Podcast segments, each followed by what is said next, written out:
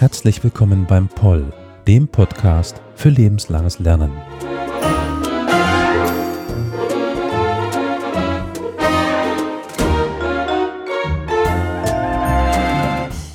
Heute zu einer sagen wir mal, mysteriösen Folge. Warum erfahren wir gleich, aber erst einmal möchte ich die heutige Expertin vorstellen. Heute haben wir nämlich zu Gast Privatdozentin Dr. Ulrike Stölting. Herzlich willkommen. Herzlich willkommen. Vielen Dank für die Einladung. Sie sind auch hier an der Universität des Saarlandes angestellt, am Lehrstuhl für katholische. Für katholische Theologie äh, und äh, ange oder angedockt an den äh, Lehrstuhl für historische Theologie. Und da stellt mein Fach Religionsgeschichte so eine Art Ergänzung dar. Mhm. Genau, Sie sind neben, neben der Privatdozentin auch Lehrbeauftragte für besondere Aufgaben. Und Sie haben ein besonderes Gebiet, was Sie schon länger beschäftigt in Ihrem Leben die Mystik, deswegen ja auch die mystische Einleitung von mir. Die Mystik, also äh, die Mystik ist eines meiner großen Themen in der Forschung, lange, also lange Zeit gewesen, fast über zehn Jahre und stellt die Habilitationsschrift dar. Ich habe über christliche Frauenmystik im Mittelalter äh, mich habilitiert äh, und habe dort, wenn man so will, äh, ganz viel Neues erfahren und erkannt und Mystik ist eigentlich immer etwas geblieben, was äh, ich weitergeführt habe. Ich mache sehr viele Veranstaltungen auch, die mit Islam zu tun haben. Und Mystik ist ja nicht nur ein Phänomen, was es in einer Religion gibt, sondern es ist faktisch etwas, was äh, religionsübergreifend in jeder Weltreligion oder in, in ganz frühen Religionsformen in der Prähistorie taucht das Phänomen Mystik auf. Ja, und so hat mich also diese Schiene äh, innerhalb einer bestimmten Religion, ob das jetzt das Judentum ist, ja, die Kabbalah oder äh, der Islam, der Sophismus und natürlich in erster Linie auch das Christentum mit den, mit den Frauenkonzeptionen besonders beschäftigt. Jetzt sagten Sie schon ganz schön, wie ich es auch kennengelernt habe, dass es eben auch in anderen Religionen die Mystik gibt. Sophismus eben. Für mich ganz interessant, aber wenn ich jetzt mal in die Frage stellen dürfte, ganz grundlegend, was ist denn überhaupt Mystik? Mystik kann man, glaube ich, also auch wenn einige Leute versuchen, das äh, zu umschreiben, also mit einer feststehenden Definition kann man Mystik nicht beikommen. Ja, es ist ein äh, sehr offenes Phänomen, das letztendlich auf die Erfahrung eines einzelnen Individuums abhebt, der äh, eine Begegnung, eine unmittelbare transzendentale Begegnung mit oder eine unmittelbare Begegnung äh, mit dem Göttlichen sucht. Ja, äh, man muss sich das so vorstellen, alle Religionen bieten ja Konzeptionen, Heilskonzeptionen an, äh, auf denen oder mit denen Menschen letztlich einen Heilsweg, das heißt also Zugang zu Gott bekommen sollen. Mystiker verzichten auf diese Art von Vorgaben. Äh, sie versuchen ohne, äh, ohne ja, wie man sagen, ohne Theologie, ohne, ohne Heilsmittel, ohne Sakramente, ohne was auch immer, äh, in der individuellen Begegnung zwischen der eigenen Persönlichkeit, der Seele und dem Transzendenten eine, eine direkte äh, Nähe herzustellen. Ja. Aber wenn man jetzt ins Christentum geht oder ins Judentum ganz allgemein, gibt es wahrscheinlich auch in den anderen Richtungen, also jetzt es abseits gibt, vom äh, Islam. Die monotheistischen Religionen haben eine eigene Form von Mystik. Hm. Das ist die personale Mystik, Liebesmystik. Und Buddhismus und Hinduismus, ostasiatische Religionen haben eine Einheitsmystik. Das ist ganz anders. Also anders in, äh, letztendlich in der Zielsetzung. Wenn mich jemand fragt, jetzt in meinem Fall für den Islam, was denn dort Mystik ist, was Sophismus ist, das fällt mir immer unglaublich schwer zu antworten. Also gebe ich Ihnen da vollkommen recht, alleine in dieser einen Religion darauf zu antworten, weil es von heterodoxen bis orthodoxen Strömungen, es gibt alles. Also von den Asketen hin bis zu den tanzenden Derwischen. Wenn wir jetzt aber erstmal im Christentum bleiben und auch zeitlich ein bisschen früher gehen, so Mittelalter, also die Zeit, in der wir uns heute auch mhm. vor allen Dingen bewegen werden, weil es um christliche Frauenmystik im Mittelalter auch geht. Aber es gibt wahrscheinlich nicht nur im Islam ganz verschiedene äh, Strömungen, sondern auch allgemein in allen äh, äh Religionen kann man die dann irgendwie einordnen. Also äh, vielleicht ist es ganz hilfreich, wenn man weiß, dass es im Grunde zwei Arten von Mystiken gibt. Mhm. Ja, man kann auf der einen Seite sagen, die östlichen Religionen, die monistischen, also wenn Sie wollen, ohne Gotteskonzeption, äh, Religionen bevorzugen die Einheitsmystik. Dort geht es halt darum, dass der Fromme auf dem Weg der Verinnerlichung der Meditation äh, sein Inneres so weit überwindet, also seine, seine Gelüste, seine Triebe und sonst irgendeine, sein Anhaften an der Welt so weit, und, äh, so weit äh, überwindet, dass er in seinem Inneren frei wird, das heißt also auch äh, Platz schafft für das Einziehen oder Eindringen Gottes. Ja, das heißt also, hier findet eine äh, Begegnung statt mit dem des persönlichen Selbst mit dem Alleinen die Gottesvorstellung in den östlichen Religionen ist ja nicht personal, zielt ja nicht auf, auf Liebe oder auf, auf, auf eine Interaktion, sondern äh, ist ja transzendent und sächlich. Ja, das heißt also, der Versuch des Mystikers in den östlichen Religionen ist der, sich so weit zurückzunehmen als Mensch. Ja, ähm, das geht nur stufenweise. Es ist ein langer Prozess, der geübt und geübt werden muss, dass man am Schluss sagen kann, dass man also äh, praktisch nur noch diese Leerheit ja, mit EE, ja, diese Leerheit irgendwo empfindet und dann ist man bereit dafür, also das Göttliche aufzunehmen. Ja, dann ist man, wenn man so will, wie Buddha äh, das ja auch erlebt hat, zum, wird man zum Bodhisattva. Man erfasst alles, ja, weiß, dass man nicht mehr wiedergeboren wird und so weiter. Es ist dann, wenn Sie so wollen, die Erleuchtung.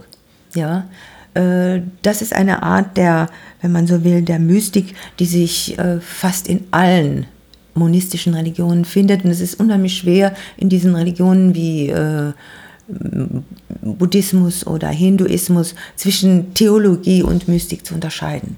Ja, fast alles in den östlichen Religionen hat sehr, sehr viel mit Mystik zu tun.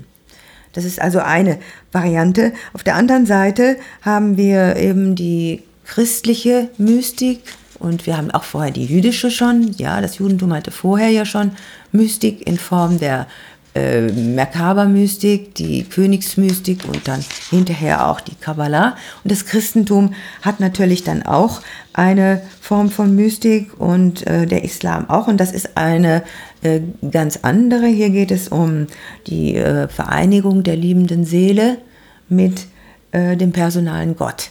Na, hier wird also nicht, der letzte Sinn wird nicht dadurch erreicht, dass die Persönlichkeit sich praktisch aufhebt, ja, obwohl von Entwerden und sowas auch die Rede ist, aber sich praktisch völlig aufhebt, sondern dass sie ihre letzten, ihren letzten Sinn erfährt in der Begegnung, in der unmittelbaren Begegnung mit, mit Gott oder mit Jesus Christus oder mit Maria. Das ist also je nachdem äh, unterschiedlich, ja. Das ist also äh, letztendlich sind die Adressaten äh, können durchaus also auf der die Trinität oder sonst irgendetwas sein. Äh, Interessant ist, dass ähm, die Mystiker diese Erfahrung machen in ihrem Leben. Ähm, meistens wird sie diese Erfahrung durch eine konkrete, durch ein konkretes Erscheinen bestimmter Phänomene hervorgerufen. Das heißt, die Mehrheit der Frauen, der christlichen äh, Mystikerinnen, haben die ersten mystischen Erfahrungen während der während des Gottesdienstes erfahren, ja, während der Liturgie. Das muss man sich aber natürlich auch vorstellen, die waren alle, die waren alle äh, kirchlich sozialisiert und äh, ja, und von daher haben die natürlich in der Betrachtung des Kircheninnenraums oder des, äh, des Corpus Christi am Kreuz und so weiter, haben die natürlich auch dann tiefe Gedanken gehabt. Und dann ist das meistens sehr eruptiv, diese Frauen fielen in eine Art Ekstase, ja, äh, beschreiben im Nachhinein, beschreibbar ist das so gut wie nicht, diese Ekstase, als, als hätten sie ein Lichtphänomen gesehen. Ja? Und diese Ekstase bleibt dann mal, mal eine Weile, sie ist sehr konkret, eruptiv, plötzlich erfahrbar, dauert vielleicht einige Minuten an und dann hört sie wieder auf. Und die Mystikerin äh, fällt wieder in ihren alten Zustand des Normalen zurück, was dann meistens auch sehr traurig ist gesehen wird. Also die mystische Vereinigung, die Unio Mystica, das ist das, was im christlichen Denken das Zen im Zentrum von allem steht. Ja, Unio Mystica meint, dass sich die, äh, die liebende Seele des, der Frau, also mit Minne wird da sehr viel gesprochen, äh, wird da sehr viel genannt. Ja, die liebende Seele der Frau sehnt sich nach der Vereinigung mit der liebenden Seele oder beziehungsweise mit Gott oder Jesus Christus. In der Minne-Mystik hauptsächlich dann auch Jesus Christus.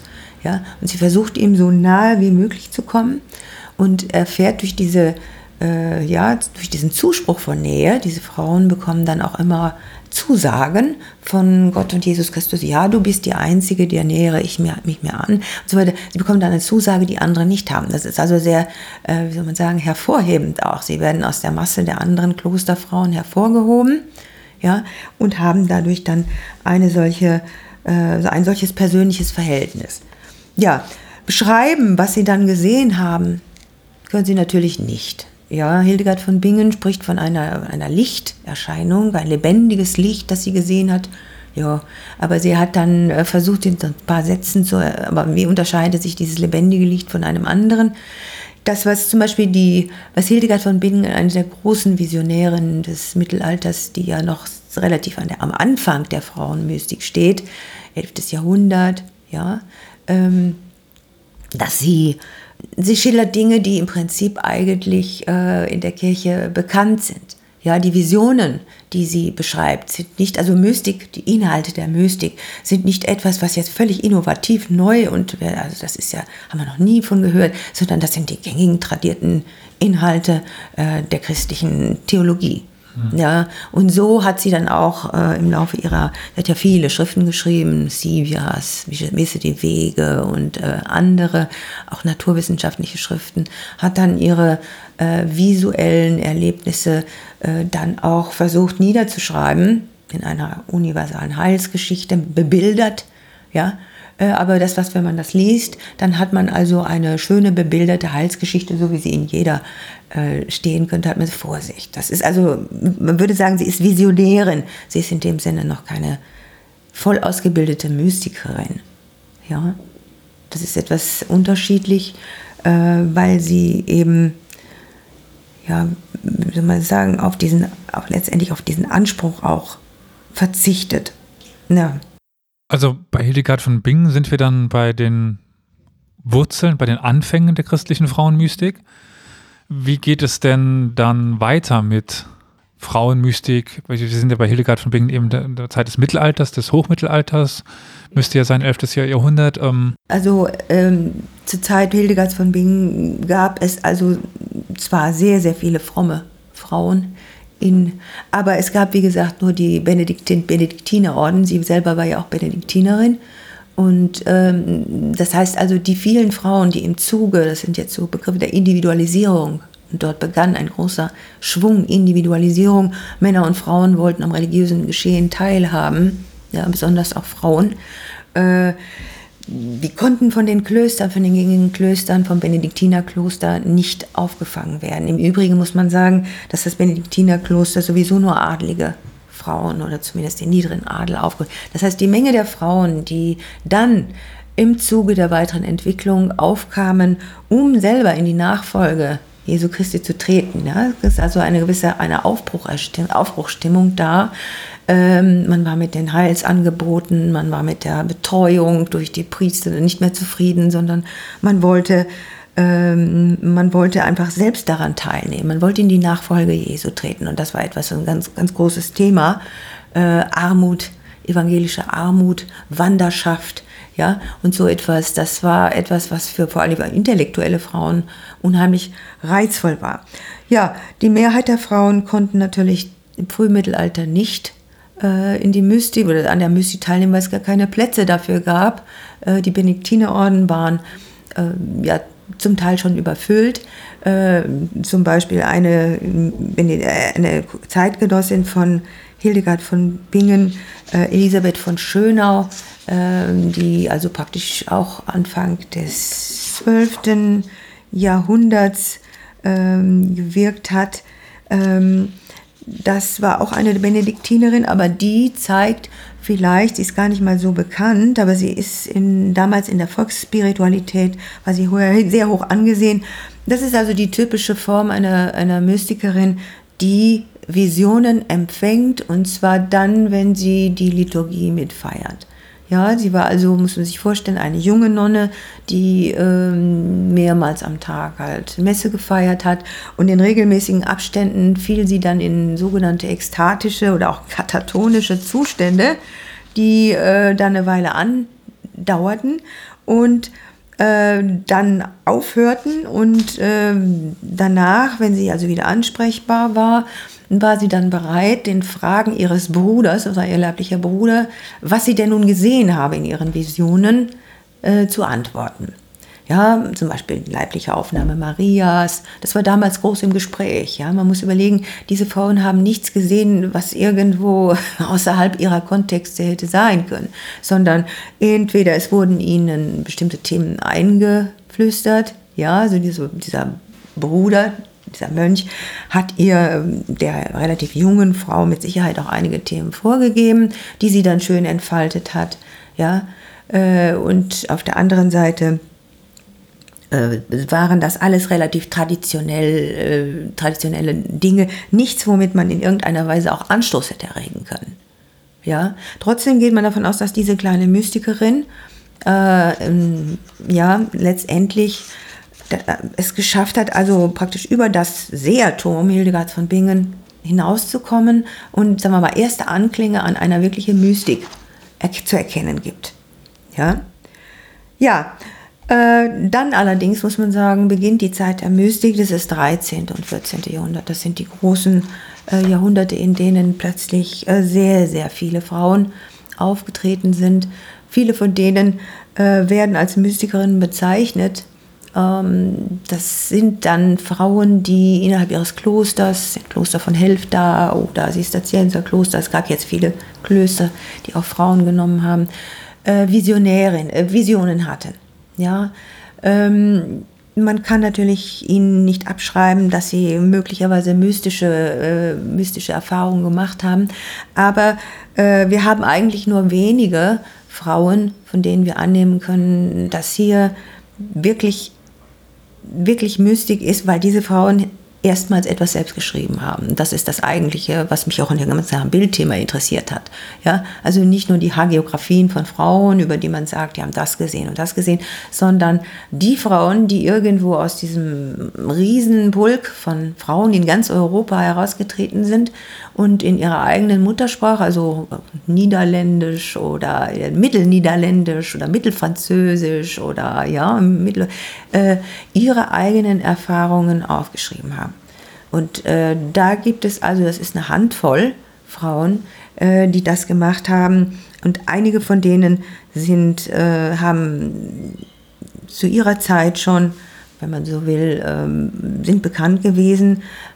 Eine ist äh, vor Gericht gestellt worden, die Französin, Französin Marguerite Porret. Andere konnten der Inquisition entkommen und hier sieht man schon, dass es Probleme gegeben hat. Diese Frauen waren äh, zumeist, sie lebten nicht in Klöstern, sondern in sogenannten semi-religiösen Verbänden. Semi-religiöse Verbände sind ähm, ja, sind keine Kommunität, sind lose Kommunitäten, in denen sich Frauen nach bestimmten Regeln, unterwerfen sich zwar einer Regel, beispielsweise der benediktinischen Regel, aber äh, nicht in Klausur abgeschlossen sind, sondern frei bewegen können. Klausur meint ja in dem Sinne das, was wir klassisch mit einem Kloster verbinden. Also genau. Also abgeschieden von der Umwelt, äh, nach festen Klosterregeln leben und die Regeln, die eben damit zusammenhängen. Nur damit dieser Begriff mal kurz erklärt wird. Richtig. Und da gab es also ganz verschiedene Varianten.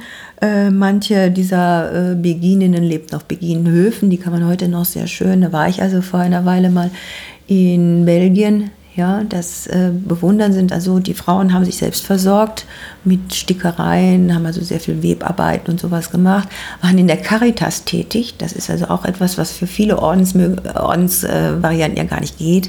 Kontemplative Orden bleiben innen, ja, während diese Frauen konnten sich frei bewegen. Und das war auch das, ja, das war auch das Reizvolle daran dass man dann Kontakt haben konnte zu äh, Männergruppen auch, zu anderen Gruppen ja, sich verständigen konnte. Und man geht davon aus, dass äh, mit Sicherheit es ein Briefwechsel zwischen den Frauen stattgefunden hat. Und zum Beispiel die Marguerite Porret, die Französin, hat äh, eindeutige Kontakte zur Bewegung vom freien Geist.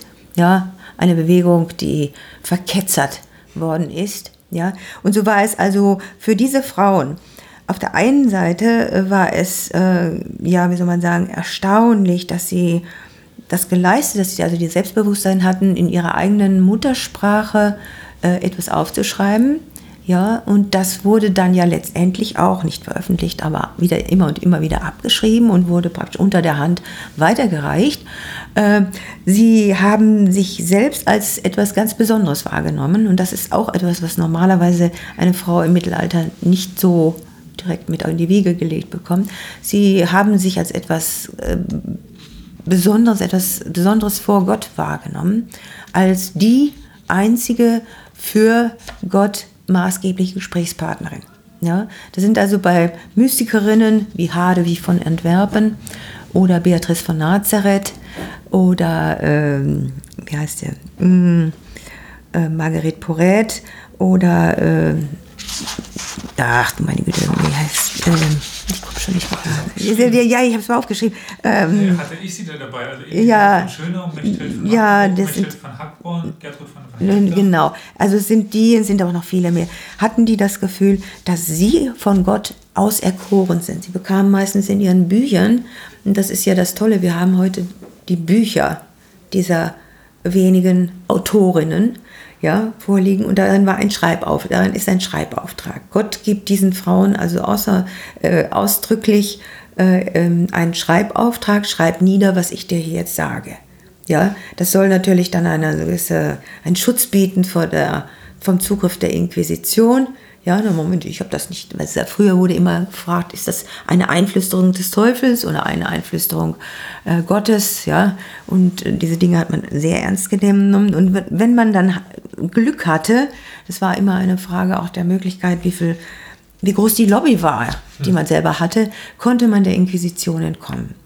Selbst Hildegard von Bingen wurde mehrmals vorgeladen, ja, aber der Bischof von Mainz und äh, andere, sie war halt sehr, sie war sehr wehrhaft und sie war, hatte schon einen gewissen volkspopulären Ruhm erworben. Da hat man sich nicht so leicht äh, dran getraut. Ja, während andere, wie bei der, bei der Beginin Hadewig, ähm, da mag es wohl so gewesen sein, dass sie irgendwo mit äh, bestimmten ja, Widersachern in Begegnung gekommen. Vielleicht hat man sie irgendwo äh, aufgefordert, unterzutauchen in einem Kloster. Man weiß über ihr Leben nichts. Ja, das ist also manchmal das Dumme, dass man über, gerade über die Frauen, auf die es so ankommt, ja, die selbst geschrieben hat, dass man über ihr Leben nichts wirkliches weiß. Ja, ähm, zum Beispiel auch die Angela von Foligno, eine Italienerin, die ja mit anderen auch noch, also die italienische Mystik ist ja, ist ja dick vertreten, auch im Mittelalter äh, Katharina von Siena, wo sind alle aufgelistet, Katharina von Siena und ähm, das ist es also, ähm, man hat die, also die wirklich großen Mystikerinnen, wenn wir heute Frauenmystik im Mittelalter behandeln, dann behandeln wir gerade meistens solche, die erst in den letzten Jahrhunderten über Zufallsfunde, ja, da hat man also Schriftum gefunden irgendwo und das wurde dann erst mühsam ediert. Als ich die, die, die Habilitation geschrieben habe, um 2005 herum, äh, gab es zum Beispiel für Hadewig, gerade erst war das auf dem Markt, eine kritische Edition mit Übersetzung. Ja, das waren also dann mühselige, mühselige Arbeiten, äh, das zusammen zu äh, bringen und äh, man konnte auch mal leider nie sagen, dass jetzt, das waren zum Teil große Arbeiten, dass nicht andere Leute da mitgewirkt haben.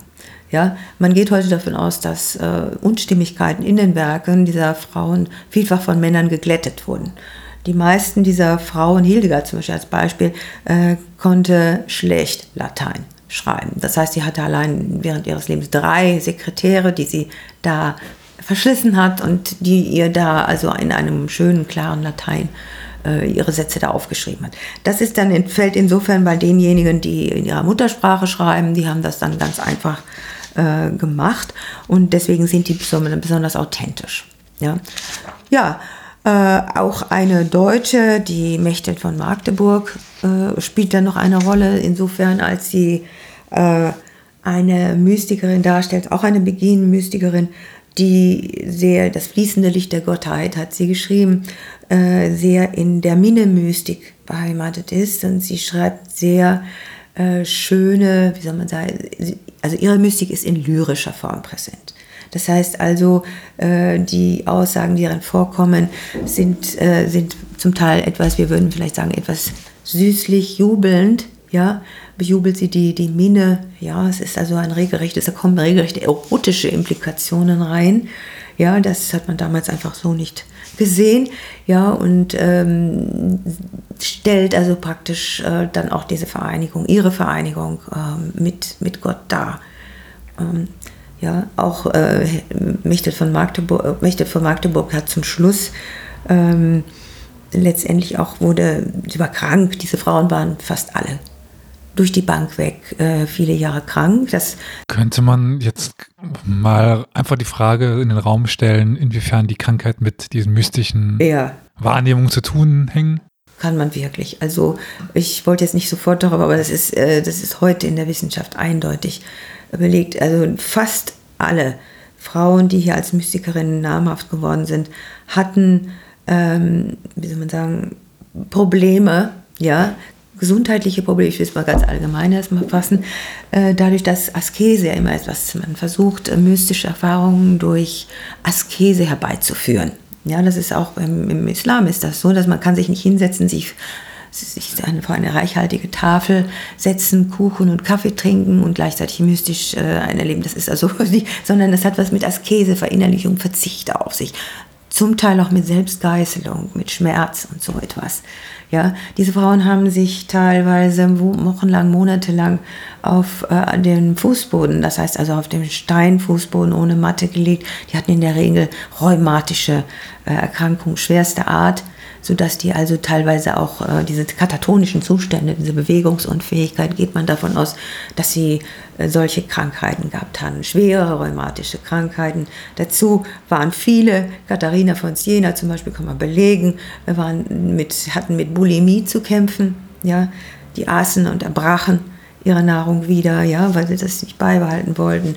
Einige waren, das nannte man früher Hysterie, ja, ein sehr, sehr äh, aufgesetztes ekstatisches Verhalten, äh, das, ja, wenn man so will, von der Kirche immer sehr, sehr vorsichtig äh, und mit, mit viel Misstrauen gesehen wurde. Also wenn man von diesen Mystikerinnen, von diesen kleineren Mystikerinnen etwas hört, äh, die sich dann vom Kirchturm gestürzt haben oder in Brand gesetzt haben oder sonst irgendwas, dann kann man davon ausgehen, dass da eine Erkrankung, psychische Erkrankung vorliegt oder zumindest der Disposition dazu. Das war auch der Gedanke, den ich jetzt eher zuerst hatte, rein aus meinem Nichtswissen heraus, dass eben zuerst die psychische Erkrankung da ist, die dann zu Visionen führt, die dann zu Wahrnehmung als Mystikerin führte. Es ist mit Sicherheit äh, klar, dass ähm, nicht jeder Mensch äh, für eine Mystik geeignet ist. Mhm. Ja, also äh, ohne jetzt hier irgendwo meinen eigenen mein Fach da äh, aber es ist wahrscheinlich immer, dass bestimmte Dispositionen, auch hirnpathologischer Art, es hat, etwas mit, es hat sogar etwas mit Migräneerscheinungen zu tun. Ja, Lichtblitze mhm. und so etwas wird dauernd beschrieben, äh, dass so etwas da sein muss, damit, ich das, damit sich das entwickeln kann. Ein Mensch, der sehr ausgeglichen ist, sehr pragmatisch, sehr im Leben steht. Wenn ich mal so sagen will, der Islam an sich ist nicht äh, im Grunde eigentlich prädestiniert für so ein Phänomen wie Mystik. Ja, mhm. also weder sexualfeindlich noch asketisch, noch, sondern sehr pragmatisch, sehr weltzugewandt, äh, sehr fröhlich.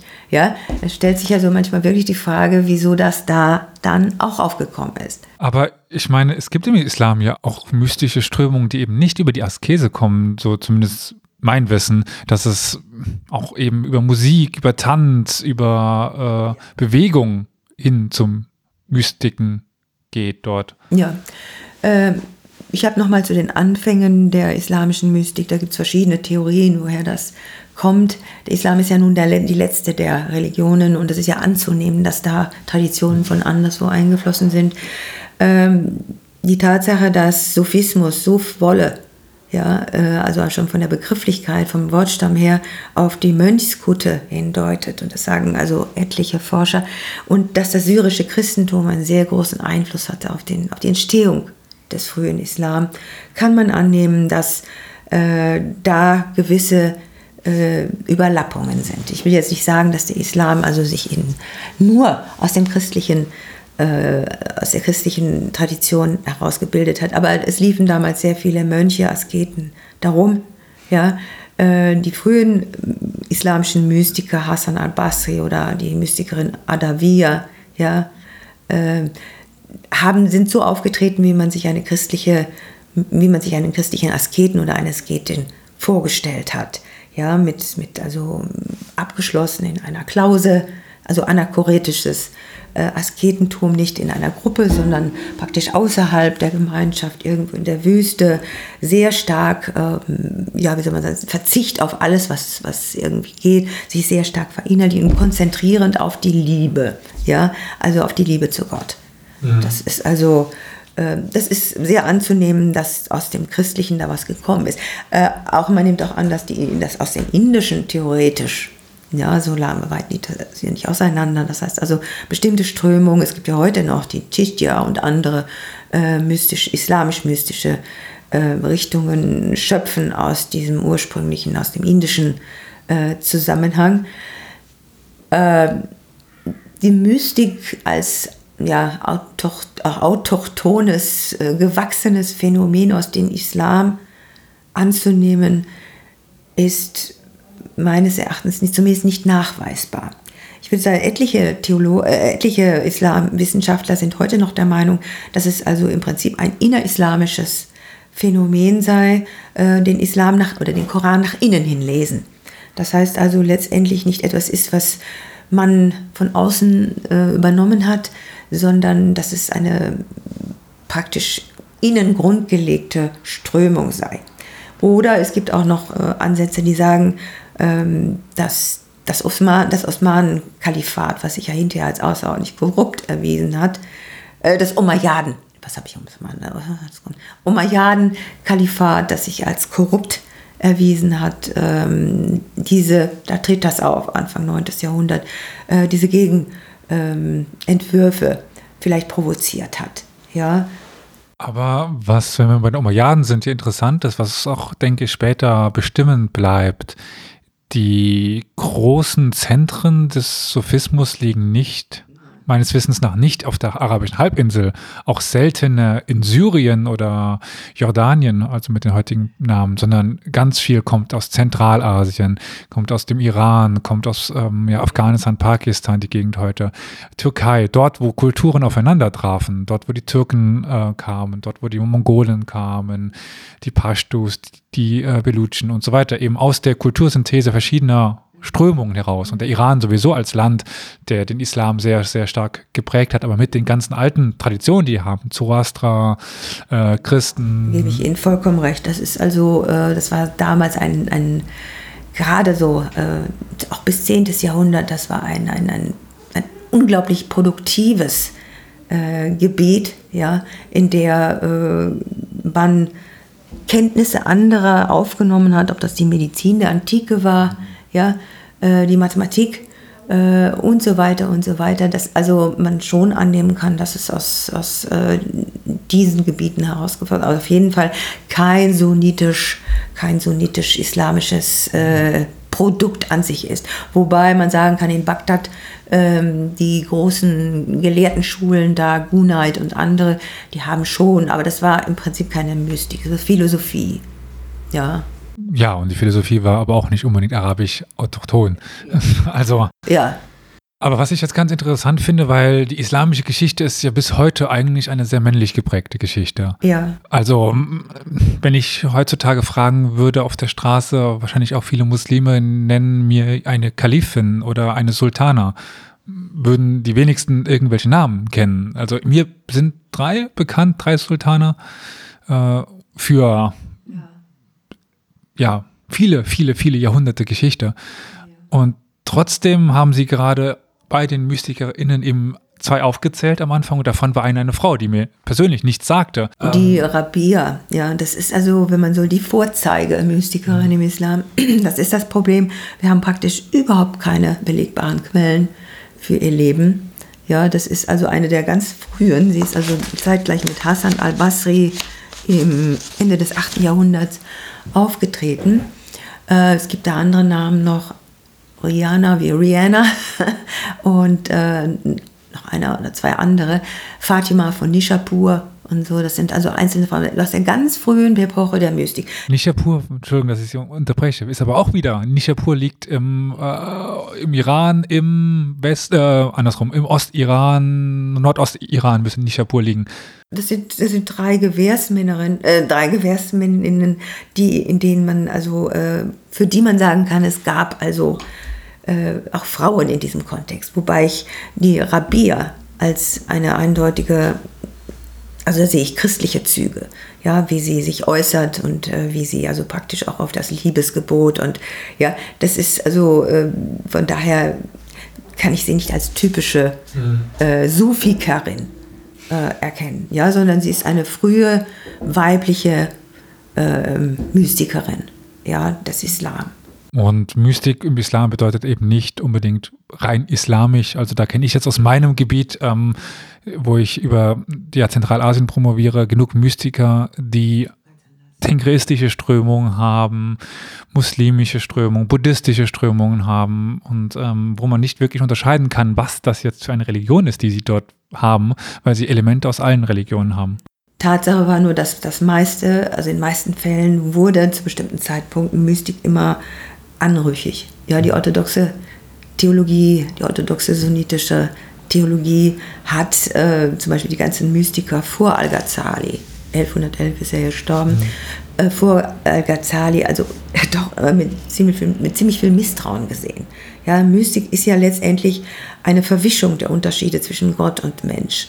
Und wenn so ein Mystiker wie der Wollkrempler, so hat man ihn genannt, Al-Halaj, ja, der wurde gesteinigt. Er gilt heute als Märtyrer unter den äh, Sophisten. Ähm, wenn so jemand behauptet, ich bin Gott, ja, also er schafft das, diese mystische Einigung so weit hoch zu äh, denken oder so weit zu vervollkommen, dass er hinterher den Unterschied zwischen Gott und Mensch verfischt. Das ist nach islamisch-orthodoxer theologischer Auffassung in jedem Fall heretisch, ja. Also man kann alles machen, aber Gott ist Allah ist Allah und der Mensch ist der Mensch, ja, und Gott befiehlt und der Mensch hat zu gehorchen. Ja, und da in irgendeiner Weise eine Art äh, Vermengung herbeizuführen, das ist etwas, was auf jeden Fall ähm, im Islam Anschluss erregen muss, hat es ja dann auch. Und ich würde auch annehmen, in, an, in fast allen anderen Religionen auch, also in den Buchreligionen. Auf jeden Fall, ja.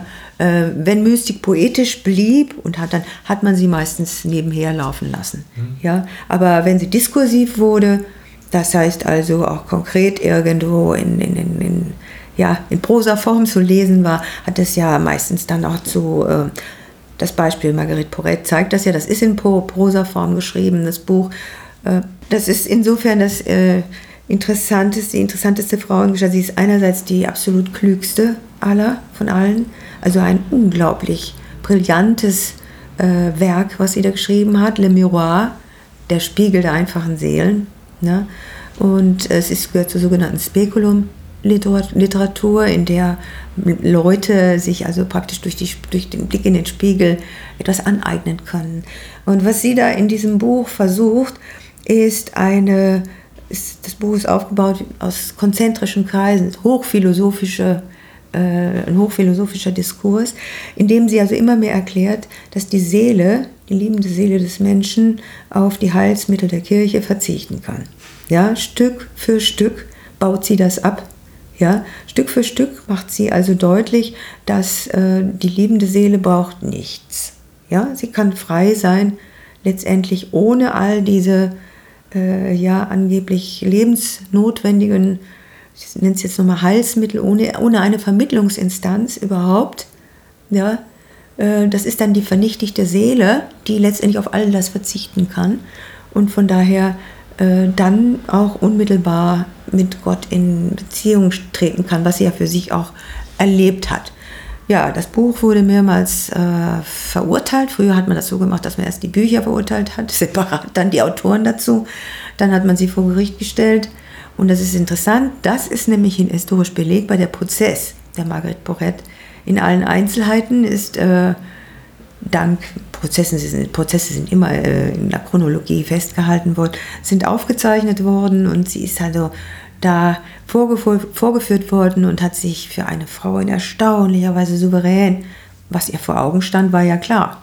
Ja, das würde auf einen, auf einen letztendlich auf, auf ein Todes äh, ja, Urteil hinlaufen und äh, sie hat sich da gesperrt. Den Leuten hat dann ja auch gesagt, sie sind zu dumm, das zu kapieren. Wenn sie es nicht kapieren, lassen sie es doch. Ja, aber äh, sie hat keinen Schritt zurück gemacht, ja, sondern hat sich da praktisch verurteilen lassen und ist 1310 in Paris auf dem Marktplatz öffentlich verbrannt worden. Die Bücher wurden dann versucht irgendwie zu konfiszieren.